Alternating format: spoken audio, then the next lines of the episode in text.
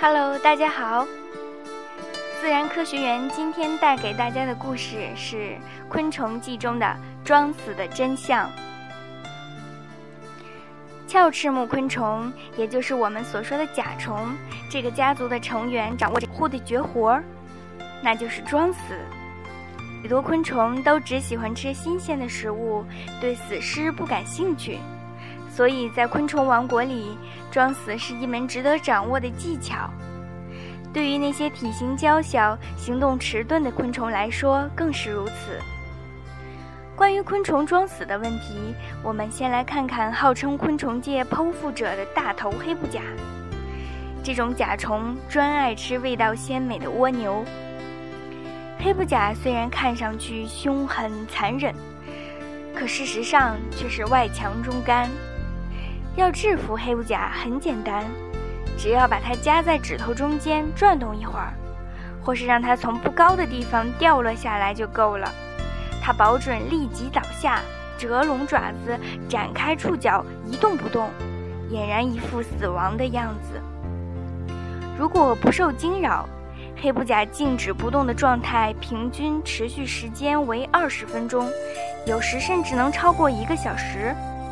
而后，慢慢的，它的腹骨开始微微颤抖。前爪腹骨先抖起来，触须和触角缓缓地摆来摆去，这是完全苏醒的先兆。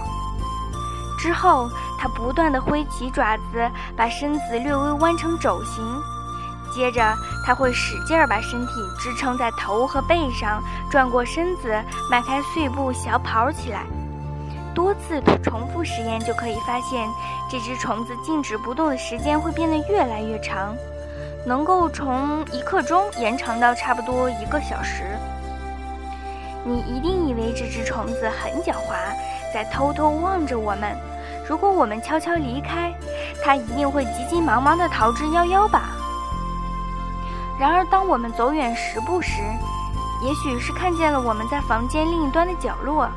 也许是闻到了我们还在场的气味，它丝毫没有要逃走的意思。不过，让黑布甲停止装死倒也不难，它的表演条件很苛刻，其中一条就是不能受到外界干扰。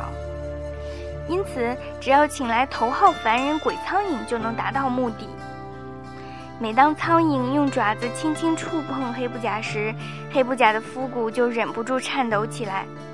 如果苍蝇一直留在他身边，特别是留在黑布甲那张被唾沫和吐出的食物汁液弄湿的嘴巴附近，这位受到纠缠的大演员便会抖动两腿，转过身来，匆忙而逃。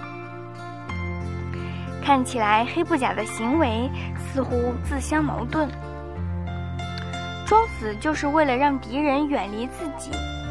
假如连这点烦扰都经受不住，当真正的敌人在他身边嗅来嗅去、检查尸体的时候，他怎么能够撑下去呢？这难道是因为黑布甲认为没有必要在苍蝇这个微不足道的敌人面前玩弄装死的伎俩吗？为了弄清真相，我们用力气和身材都令人生畏的天牛来重新实验一下。然而结果还是令人失望。只要天牛同黑布甲的接触时间延长，接触力量加倍，从爪子的触触碰转变为进犯，这只装死的虫子就会毫不犹豫地站立起来逃走。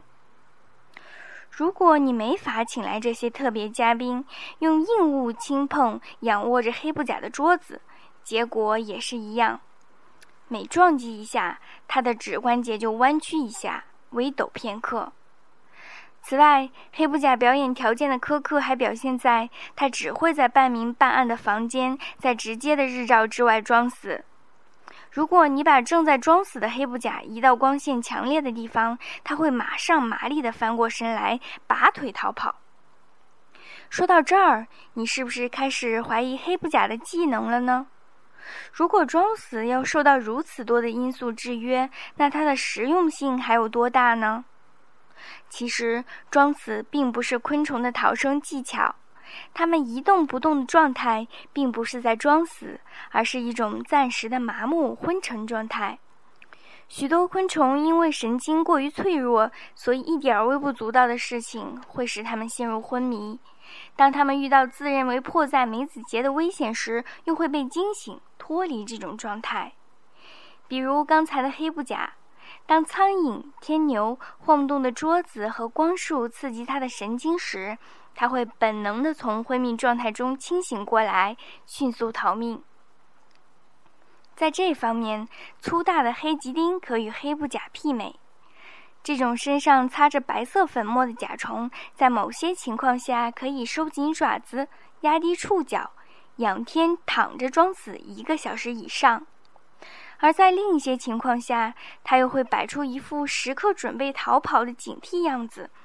采取哪种策略视天气情况而定。比如，吉丁是高温的酷爱者。因此，把一只假死状态中的吉丁放到阳光普照的窗子上，只需几秒钟，它便会振翅而飞。但如果把它装入广口瓶，慢慢加入凉水，保持环境清凉，它则会昏倒五个小时以上。粪金龟也属于神经脆弱一族，不过它装死的状态往往只能持续两分钟。